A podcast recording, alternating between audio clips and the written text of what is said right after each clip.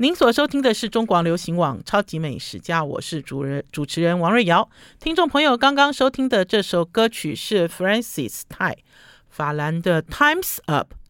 嗯，几天前我看到了一个新闻，这个新闻呢，想跟听众朋友稍微讨论一下，也希望听众朋友能够动动脑去思考。嗯，我看到有人在卖过期过期鸡蛋哈，而且这个案子还蛮大的，因为这个是我们台湾第二。第二大的鸡蛋供应商，然后呢，因为他卖了过期鸡蛋，然后呃被抓了，抓了之后呢，现在在开庭，所以也在进行审理中。嗯，新闻其实蛮片段的哈，可是我看到的这些片段新闻是表示这个蛋商在讨论，呃，他是他他申辩的理由是，他觉得蛋过期哈不一定不安全哈，呃，这是从新闻上看来的了哈。还有发霉的蛋也不一定不安全，哈。他说，因为法规都没有讲清楚嘛，哈。然后还有就是，呃，有人找了这个像毒物专家之类的人来作证，然后他就讲说，毒物专家不是鸡蛋专家，哈。呃，所以有很多这种呃似是而非的的的讯息就跑出来了，呃，这个让我想到哈，很多很多年前呢，我们邀请了食安权威文长安文老师来来我们超级美食家就来讲。这个呃，就是发霉这件事，我不知道听众朋友还记不记得那一集。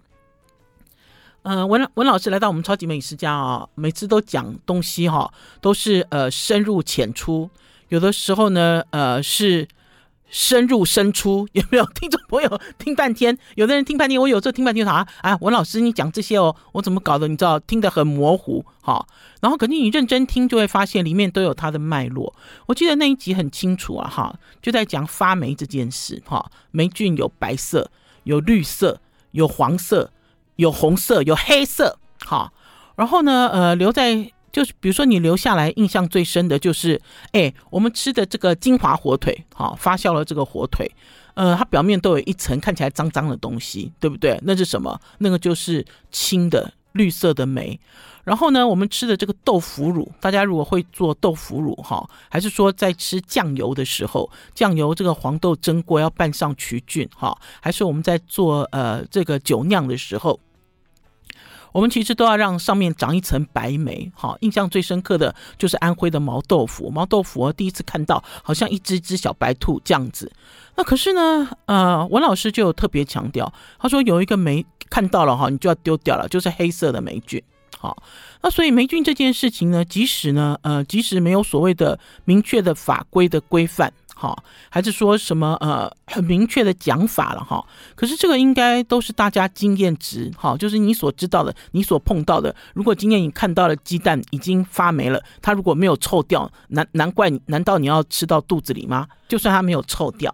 那前一阵子呢，去到了农场晃晃，好，跑到了农场晃晃，跑到了云林，然后呢，去看他们家这个呃对。鸡鸭都很有福利的这个养蛋场哦，就鸡就这个蛋鸡的饲养场哦，鸡跟鸭都好 happy 哦，鸡跟鸭呢都在空旷的空旷的环境里面跑来跑去，好，很快乐。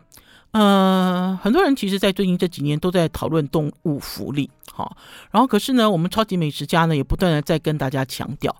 呃。动物福利当然是一件好事，可是呢，动物福利会衍生一些问题。就像我自己会面对，假设他讲我这是野放的鸡，还是我野放的鸭，哈，所生的蛋，我就会去思考它的新鲜度。好的问题，因为他不知道他要把蛋下在哪里啊，哈。即使人很聪明，哈，会训练这些鸡啊、鸭啊，会创造一些环境，让他们去定点的地方下蛋，好。可是呢，呃，有百分之百的吗？好，不知道。那可是呢，话又说回来，就像我那次呢，从南部回到台北，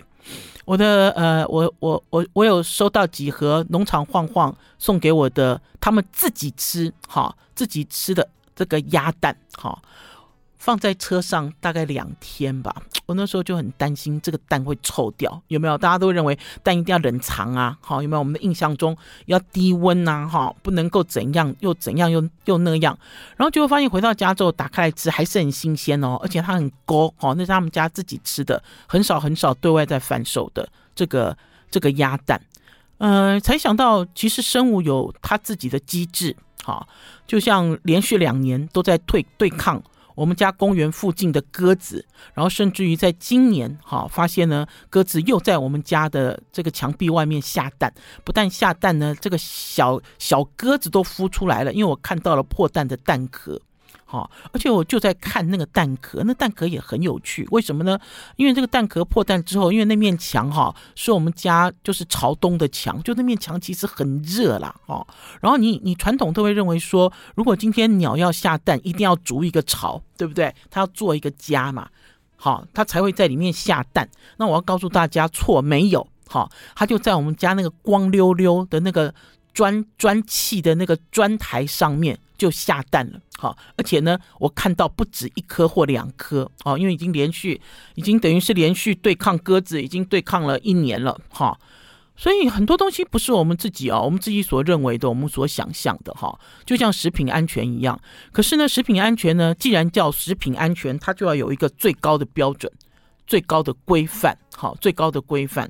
嗯、呃，几年前那个时候哈，我出了一本书，叫做《吃美食也要长知识》。好，这本书是皇冠出版社出版的。然后这里面呢，我收录了一些超级美食家的一些专家的访谈，然后呢，也放进去了我自己的生活经验。然后呢，我其中呢写了一篇骰子牛，然后我就被告了。好，我记得我那个时候跑去法院，然后跟法官在陈述，哈，就是为什么我会写出这样子的文章的理由，哈，就是因为我看到。我看到了有一个像是一个牛肉的这个路边摊，哈，就是烧烤牛肉的路边摊。我看到他把冷冻的牛肉整块呢就放在室温下，好，然后晒太阳，好，因为很热嘛，哈。那个小孩就是像是一个 part time 的打工的一个小孩，就直接把那个牛肉直接晒太阳解冻，好。然后我甚至于还有看到在某一个非常知名的夜市里面，他们整个晚上都在卖。这个喷火枪的炙烧牛排，哈，可是呢，没有一块牛排放在冷藏或冷冻柜里，哈，那所以呢，就这个呃，其实我在讲说什么什么专家啦之类的，我我觉得就这个生活经验来讲，哈，这牛肉这样子新鲜吗？好，我不要讲说它臭掉还是坏掉，好，它新鲜吗？哈。鸡蛋是否新鲜吗？好，可是就我们法规的认定，就像我们有的人会讲说，哎，酒是越陈越香，醋也是。可是看起来我们其实有一个规范，这个规范就是，呃，它有一个呃时间的限制，就是三年。好，那所以才在讲说很多事情、很多问题发生之后，大家是否可以透过这些问题去思考、去想我们生活周边的一些生活经验。呃，我们到底要以什么东西为规范？哈，到底是法令为规范，还是以生活经验为规范，还是有你自己的想法呢？好了，我们要先休息一下，进一段广告，再回到节目现场。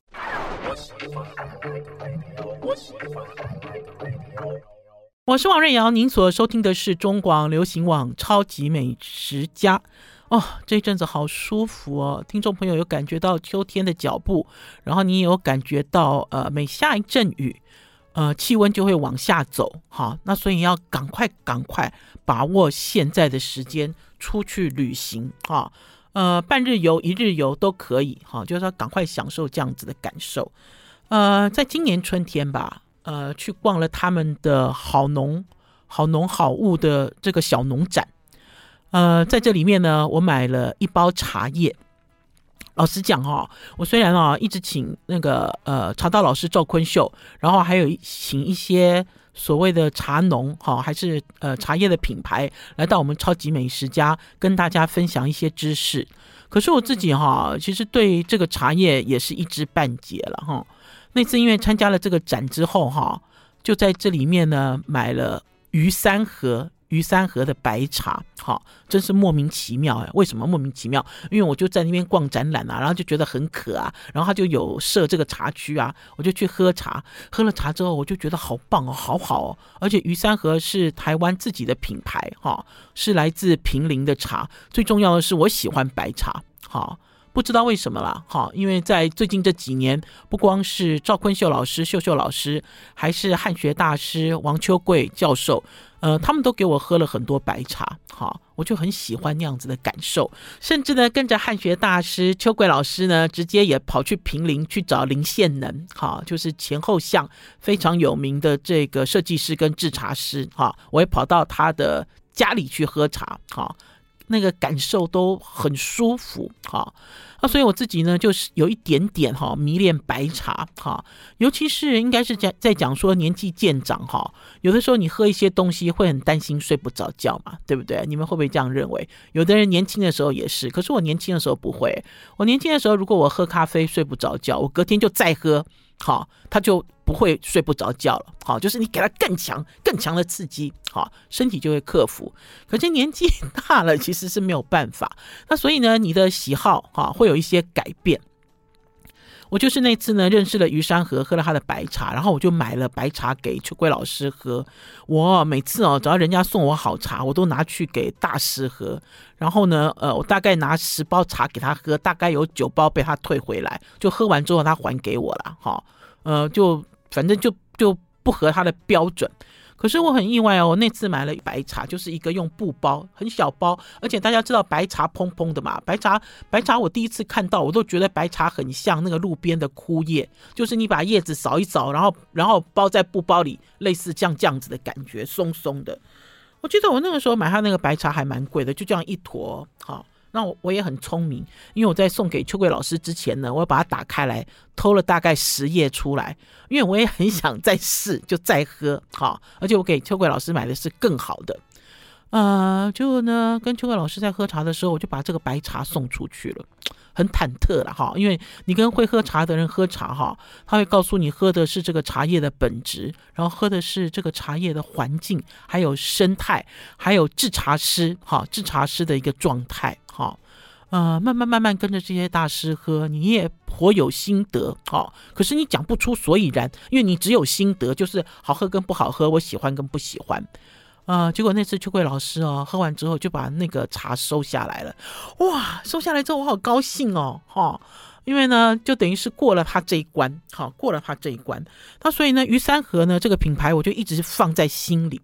那在前一阵子呢，呃。好时好物又要开始了，好时好物在今年的十一月同样又要展开了哈，而且我其实还蛮高兴看到了什么，看到了最近哈，呃，微风也在办哈。还有谁呀、啊？就好多人都在办小农展，就是好多这种都会型的百货公司都开始在举办小农展了哈。这个呃算是有效果、有成效，甚至是有影响力哈，有影响力，大家一起哈，在新冠的时候，甚至是在正常的时候也可以了哈，直接可以跟农民对对话，直接可以跟农夫对话，而且你不用跑到乡下去，哈，就可以对话。呃，那天呢，呃，好时好物啊，也就是无方食堂的老板娘 Susan，Susan 呢，其实在之前几个月就约我去平林，哈，去看这位制茶师种茶跟制茶师，哈，然后呢，呃，我才确定原来于三河是人名，也是品牌，而且还非常有名，哈，我都是喝了他的东西之后呢，一段时间上网去查，才发现原来我喝到的是一个很厉害，甚至呢，在当地。因为种茶哦，听众朋友，因为种茶还可以领到那个环保英雄表扬的一个厉害的人。好了，我们要先休息一下，进一段广告，再回到节目现场。I like 103, I like radio。我是王瑞瑶，您所收听的是中广流行网《超级美食家》。呃，有趣的就是这样子，一直要鼓励听众朋友哈。也要鼓励我的粉丝要多多往外走了，而且呢，在往外走的这个过程里面呢，其实是要有知识、有学习了哈。呃，那天我们就开车去了平林，而且要跟大家讲，这是深山呢，青酸拿来哎，好，然后就摸到了这个于山河他们家。我先形容一下那个感觉了，它其实那个很蜿蜒的山路，哈，呃，几乎是没有什么人烟，哈。然后呢，呃呃，到了一个制茶厂，然后制茶厂旁边呢，呃，有一个喝茶品茶的地方，哈、哦，还没有看到茶园，哈、因为它的茶园呢，因为因为它种的是野放茶，所以它的茶园呢，如果你有经过，你也看不出来的那一种，哈、就就它不是惯型，不是惯型农法种茶，好、啊、呃，那天到的时候，其实天气有一点冷，然后有一点点雾，然后它那个喝茶室，哈、有一片很大的窗。那片很大的窗呢的外面呢，有一棵樱花树，呃，老板就讲说，下次如果我们来的话，如果樱花开的话，坐在这个位置上喝茶很舒服。好、哦，那因为呢是这个 Susan 带我们去的，我们等于是好朋友，然后 Susan 都叫他舅舅舅舅，虽然是比较远的亲戚，可是都叫得很亲。好、哦，嗯、我那天在那边待了一整天吧，好、哦，然后呢中午去吃了一家非常精彩的餐厅，这家餐厅叫做山居择食。择是选择的择，好，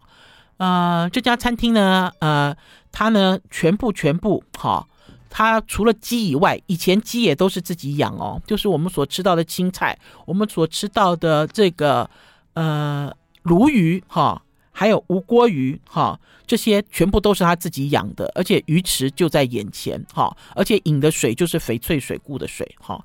呃，等一下再来来讲山居则食，因为山居则食给我的感觉更震撼。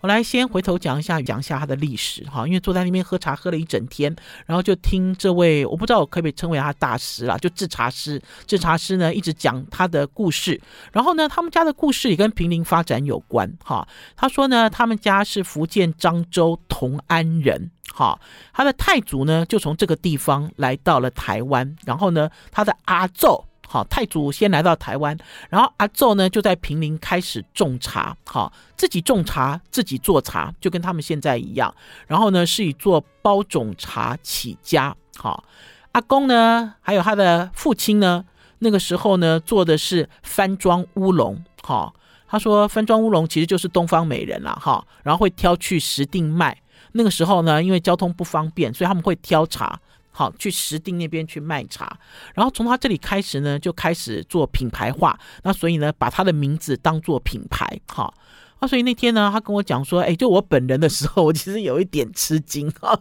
因为呢，大家知道有很多那个茶行哈，就是你要去研究它的历史，然后呢，呃，或许商行呢。就他其实有蛮多名字的哈，他这样子我觉得很可爱，就非常可爱。而且那天在喝茶的时候呢，喝完之后呢，回到家才上网 Google 才发现，原来我面对的是一个非常厉害的台湾的茶师，哈，非常厉害，是我自己有眼不识泰山啊！我在现场因为喝茶，我很喜欢他的茶，他的茶很干净，而且他的茶都有个人的风格，哈，呃，一路喝我也没有醉茶，那天喝了大概有七八种吧。超过哈这么多，都是他，大部分都是他亲手制的茶。然后呢，他在给我喝茶的时候有起承转合哈，饭前喝什么茶，饭后喝什么茶。然后呢，甚至于呢，呃，我自己会认为，因为车子开很久嘛哈，而且都是蜿蜒的蜿蜒的山路的时候，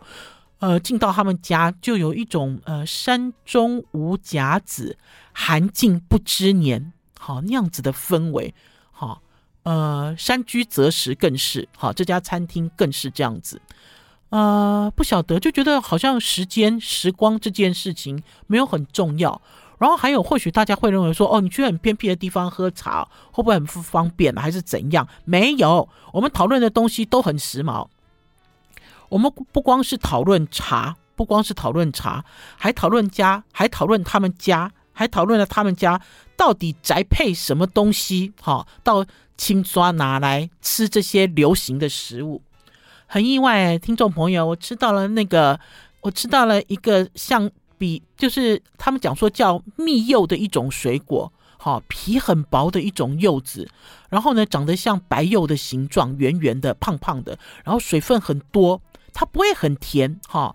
呃，不会很腻，不是那种很腻很腻的那种甜，可吃起来呢很香哈。然后我甚至还在他们家里吃到了，呃。门前隐味，哈，因为在讨论门前影味，现在这家好红哦。门前影味的牛肉面店，这个是一个非常成功的一个行销案例，哈，不一定牛肉面好吃，哈。他的女儿就在跟我讨论，哈，门前影味的老板要开新店了，准备要用他们家的白茶，巴拉巴拉巴拉讲了一大堆。那我就问他女儿，我说，那你有吃过他的牛肉面吗？好，这种传说中永远抢不到、吃到大家就得意洋洋的牛肉面。他的女儿就回答我说：“牛肉面还好呀，他订了他们家的酸酸菜白肉锅，好，而且呢约好了，等到酸菜白肉锅送到了他们平林的家里的时候，我们可以上去 好吃酸菜白肉锅，然后还有配他妈妈的炒米粉，炒米粉更是有趣。听众朋友，你有曾经有闻到香菇就想要吃炒米粉吗？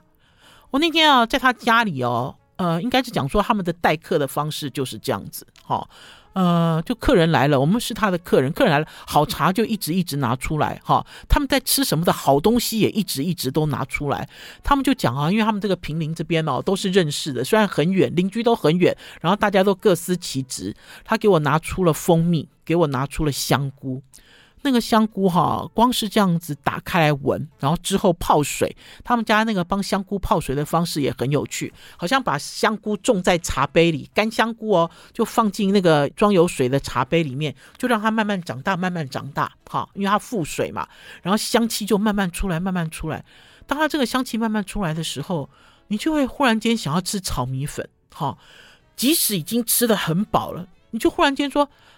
我好想，我好想要吃一碗炒米粉哦，哈、那所以才会约定下次十一月甚至十二月再去呃山里面平移的山里的时候，我们不要在外面吃，好、我们就要吃门前隐味，很得意，对不对？门前隐味的酸菜白肉锅，再配上哈、再配上在附近没有品牌的农民种的非常好的椴木香菇炒。金瓜米粉，好了，我们要先休息一下，进一段广告，再回到节目现场。我们是不是很爱吃啊？连下次要去访问要吃的东西都已经决定好了。休息一下再回来。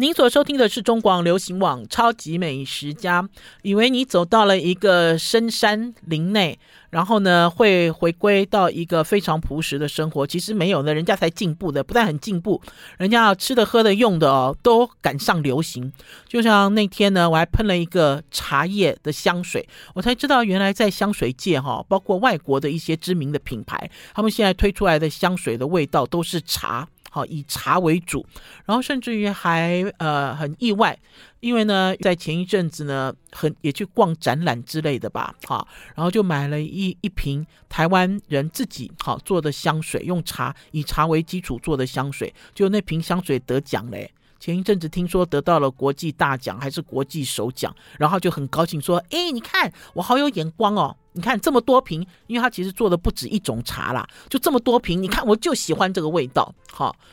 啊、所以呢，有茶的新知，哈，然后有所谓网购的流行，哈，然后还有季节，哈，这种当季，哈，当季吃的东西，全部全部都在这次的平林行里面。”意外获得满足，哈，因为呃一开始的设定就是我要去看一个厉害的制茶师，我喜欢他的白茶，所以我找去，哈，那也就是跟听众朋友讲的，当我们在吃东西的时候，我好喜欢这个人做的东西哦，啊，你们会不会好奇，想去看看这个东西是怎么产出的？想不想？哈，尤其是像茶、咖啡啊，哈。呃，鸡蛋啊，我们每一天经常都要吃的，哈。如果你久久吃一次，不用讨论；如果你经常吃，而且非常依赖它，就有必要哈去看、去了解它到底是怎么生产、怎么制作。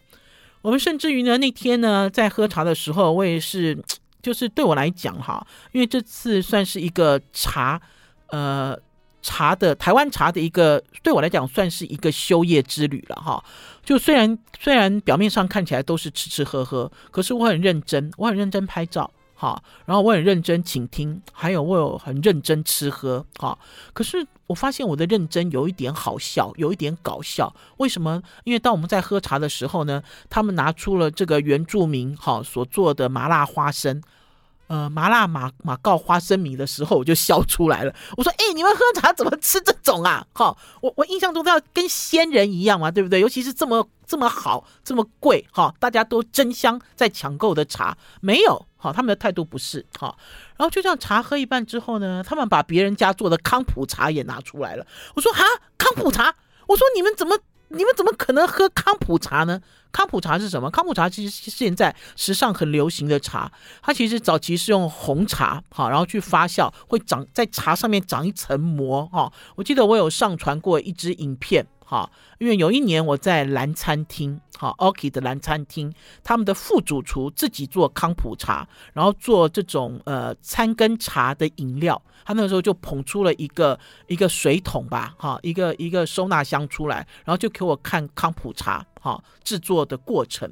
啊，所以在他们家啊，我说你们怎么也在喝康普茶，好奇怪哦。然后在吃地瓜，哈，然后呢，呃，等于是在喝茶的过程里，并不像我自己所设定，就是当你在面对每一种都是非常极致的茶的时候，你要很干净，哈，没有，他们其实是 for fun。我再讲一次哈，for fun 就很开心，哈，吃这个吃那个，喝这个喝那个，哈，很很愉快，哈的一种饮茶的经验。好，可是即使是这样子呢，我也要稍微跟大家介绍一下，因为搞不好也有听众朋友，你们也追逐他的茶，你们也喜欢他的茶，可是你认识这个品牌吗？刚刚讲哈，本人哈，就是他自己本人创了这个品牌，创了这个品牌之后呢，他自己就讲，他说啊，他啊想做的是品质第一跟专业，品质第一，专业其次。好，这几天呢，我都有收到呢，他用赖传给我的照片。早上一大早就在晒茶，哈，就是呃，而且他晒在马路上哦，很好玩，哈，他 很好玩哈，就是就是因为那个我我刚才讲很偏僻嘛，哈，很偏僻的地方，他就拍那个马路的边边给我看，哈，呃，他说哈，他在一百零四年的时候哈，首推自然农法的白茶，哦，就是我喜欢的那种白茶，然后呢，有好多人来跟他买哦，哈。然后呢，有人有一个人买了好多之后，有一天跑回来找他，哈，就说他的经济发生困难了，哈，希望这个于老板能够把他的茶叶买回去，所以他就把他的茶叶买回去，好，我要跟大家讲，他这个茶厂里面的茶很多很多，多到跑步机上面都堆了茶叶，好，呃，在一百零六年的时候，他去参加展览。结果他的白茶就大轰动，他的武夷白茶就大轰动，然后也是要谢谢让他回收他的这个茶的这个客人，就表示他有茶，哈，可以来做活动。呃，他说呢，他们家刚有念到哈，他们家在平林的一些历史，所以呢，他们在这个地区呢，大概有二十几种茶树，哈，呃，年纪都至少五十年了，哈，年纪都至少五十年了。然后呢，我那天呢，在他的家里。喝到了，呃，哎，他们喝茶的人哦，都好会讲一个人，就是陆羽，因为陆羽写了一本书叫做《茶经》，哈，然后很多人在喝茶的时候就会去用陆羽《茶经》做一种按图索骥的方式，哈，就是哎，我有没有喝到这个陆羽在这个书里面写到的一个境界，还是我眼睛有看到一个什么东西，哈，就他们非常执迷哈于这样子的一个感受。那天呢，他就给我喝哈，喝一种呃，陆羽在《茶经》里面写的，曾经写过一句话，叫做“紫芽生紫色”。哈，呃，于老板跟我讲说，很多人都去追哈，追这个境界，就是我到底有没有喝到紫色的茶？你没有看过紫色的茶吗？然后他自己呢，一直悟，一直悟，哈，就是像悟道一样，一直悟，才会发现说，原来紫芽讲的是茶渣。那天他真的泡了，果真泡了一泡茶给我，他的茶渣是紫色的，好，然后甚至于还有给我喝到今年六月三号才采的东方美人。呃，老实讲，在讲到东方美人哦，很多人都会直接联想到呃峨眉，对不对？呃，平林的东方美人很多，哈。是否有名不知道哈，我自己其实画一个问号，因为呢，很多人跟我一样喝茶也是一知半解嘛哈，会对于茶区到底要做什么茶这样子的印象根深蒂固。可是老实讲呢，经过了这几年，台湾的制茶技术还有整个因为流行的关系哈，那所以呢，不一定这个茶区做的是这个茶，还是说呢，它有不一样，还是说它在传统的时候它就以制这种茶闻名？其实你是不知道的哈，甚至于在以前。我我会认为平林的茶，因为平林的海拔比较低，哈，这个山种茶的这个海拔比较低，我就觉得我不喜欢平林，我喜欢高山，哈，总觉得高山茶哈会好一点，哈，总是有这样子一个刻板印象。可是呢，经过了这次的走访之后呢，才发现不是，我还喝到了黄茶，哈。我记得我第一次喝黄茶呢，是我收到了一瓶哈 G20 在杭州那年在杭州办 G20 的时候，他们送给贵宾就是黄茶，好，我就有那一罐，而且那罐我还分给赵坤秀秀秀老师喝。就这次呢，我居然在这边喝到他自己亲手制的黄茶，亲手制的黄茶，很感动啦，因为我要请他来我们超级美食家跟大家开讲。而且呢，他也同意了来我们这边跟大家分享台湾茶的故事。好了，我们要先休息一下，进一段广告，再回到节目现场哦。I like 103, 我是王瑞瑶，您所收听的是中广流行网《超级美食家》。没有想到哈，去找制茶师喝茶，真的让我大开眼界。而且呢，听众朋友，我还看到了很多哈，因为他自己呢收了很多，也有人送他，就是台湾呢会做这种陶艺的哈，做陶杯的，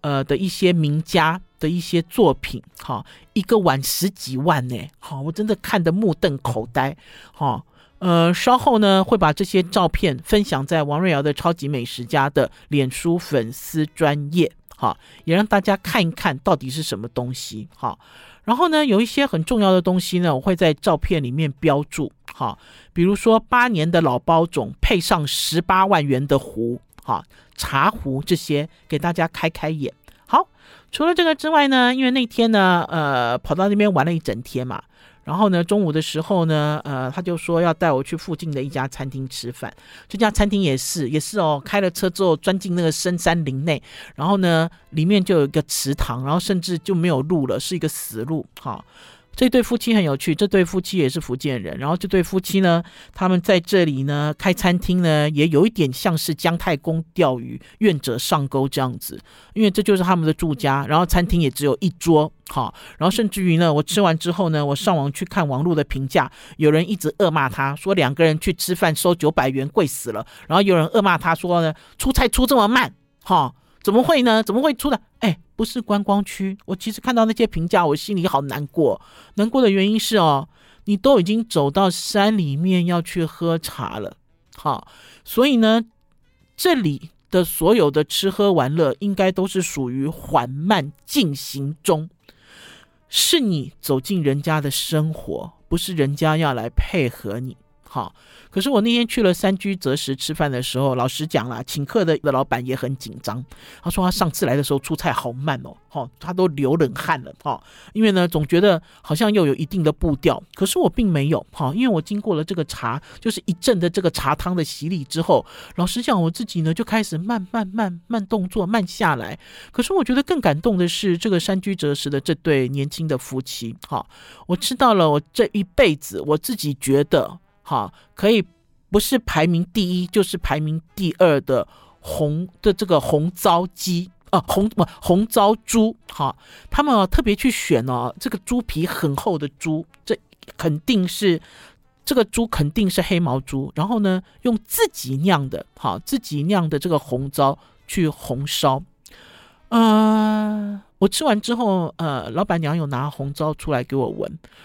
我觉得它酒气没有那么重，比较像酒酿，哈，比较像酒酿。因为大家知道红糟有两种嘛，一种是制完酒之后所剩下来的，然后呢，另外一种不是，另外一种就是直接你要制红糟的，哈，你其实不是以它的酒为主，哈啊，因为呢，它是从福建来的，所以这是他家乡的味道。我那天从来没有吃过五花肉，哈，因为这么这么胖了嘛，对不对？年纪又这么大，从来没有说大家在抢吃五花肉的哦。太好吃了，它的肥跟瘦都好 Q 弹哈，最重要是红糟的味道很迷人，不是我在台台湾哈所吃到的红糟的那种那种风味哈。除了这个之外，他们还做了一个茶油鸡。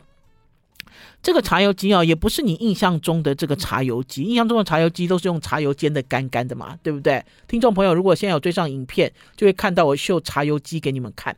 这个茶油鸡呢，它使用了大量的洋葱，哈，然后这个鸡也是，鸡一吃也知道就是土鸡，而且养很久的那种土鸡，然后就直接呢用茶油去烹煮，茶油的味道其实很淡。来给大家看一下这个红糟五花肉，哦，天哪，销魂呐，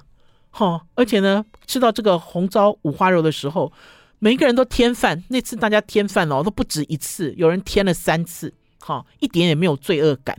然后还有，因为呢，老板呢，他其实呢，呃，饮食呢很节制，因为他是制茶的人，所以生活越来越简单。所以那天呢，呃，特别炒了几道青菜，连青菜都很甜。这个小白菜哦，好像是要吃，就是你要进门之前哦，老板才从土里面刨出来，然后呢，洗干净，切了之后简单炒，你就可以吃到，呃，土地新鲜的味道。然后这个是野菜煎饼，这个野菜煎饼是用了昭和草，昭和草去煎。然后呢，还有一道是野姜花煎蛋。啊、野姜花其实蛮多人入菜了哈。嗯、呃，我第一次听到野姜花煎蛋的时候，我也弄不清楚怎么回事。可它野姜花煎蛋上来的时候，这个野姜花哈，应该是最后最后才跟这个煎蛋汇合，所以它飘出了野姜花的香气，哈，好雅致，非常雅致。刚刚有在讲哈，很多人去这个山居择食哈，去吃饭的时候一定要吃他的吴锅鱼，因为呢，他的这个住家间餐厅前面就是一个水池，他们自己呢养了肥美的吴锅鱼。可是我那天意外的又吃到他们自己养的鲈鱼，他做这种干锅。烧鲈鱼，那大家如果讲到干锅，你印象中一定就是从中国大陆来的那种，有没有那种干干的，然后辣辣的那种？没有，他们家做菜哈，即使你看到上面有用辣椒装饰，味道都很清淡哈，而且呢都可以吃得出这个食材的本味。然后这个鲈鱼呢也没有炸得很过分，即使呢他们上了一碗南瓜汤，你都可以吃到这个南瓜籽。好，跟这个南瓜籽外面的那层壳，中间的那层呃绿色、深绿色的那层膜的味道，还有南瓜皮的味道，因为他们做的就是全食物的料理，中间有加菜，哈，因为他们呢拿到了当季新鲜的茭白笋，就直接穿烫撒盐巴给我们吃，好甜哦。最后给大家来看一下，哈，他们这个山居择食，他们非常得意，即使你吃的再饱。最后上桌的这一条大吴锅鱼，一定也是吃光光。他们家的吴锅鱼哦，就直接拿去蒸了，很简单哈。而且呢，呃，也没有什么呃，大家所认识的这种什么蒸鱼酱油的调味，不是哈，是他们家自己的那种有有味道的哈，有一点点那种瘦瘦的破布子的味道，不是肥肥的破布子哦哈。然后呢，上面有一些葱啊哈姜啊，它也没有淋上热油，都没有。哦，你看我都咽口水了。可是这只吴锅鱼的肉好滑啊，又滑又新鲜，甚至呢，这道吴锅鱼吃到一半的时候，每一个人嘴皮子都黏住了。好，因为它皮的胶质感。最后，最后他收尾给我们吃的是盐焗豆腐。好，呃，据他们自己的讲法了哈，就是用盐焗跟豆腐去做了一个气死。好，呃，非常喜欢这样子的店。哈，然后也给大家看晒茶。会用到的一个竹编的圆形的工具，这个工具呢，我那天在现场，这个工具叫做加力，一个竹头加减的加，再一个竹头站立的立，叫加力。它跟我们所使用的什么竹篓啊，哈，还是什么烧鸡都不一样，因为它是平的，它要拿来晒茶，哈，它要拿来晒茶，呃，很舒服的一顿饭。给大家看这对可爱的夫妻，好可爱哦！他们其实过他们自己的生活，然后甚至于呢，呃，也不求客人很多，哈，都希望大家呢走到了平陵，想要做一个茶之旅，不管你走到哪里去吃饭，啊。都请你们放慢你们的速度，哈，因为是你参与他们的生活，并不是他们来配合你，而且就是因为你参与了他们的生活，你的生活才会变得更精彩。好啦，超级美食家今天的节目到这里告一段落，明天中午空中再见，拜拜。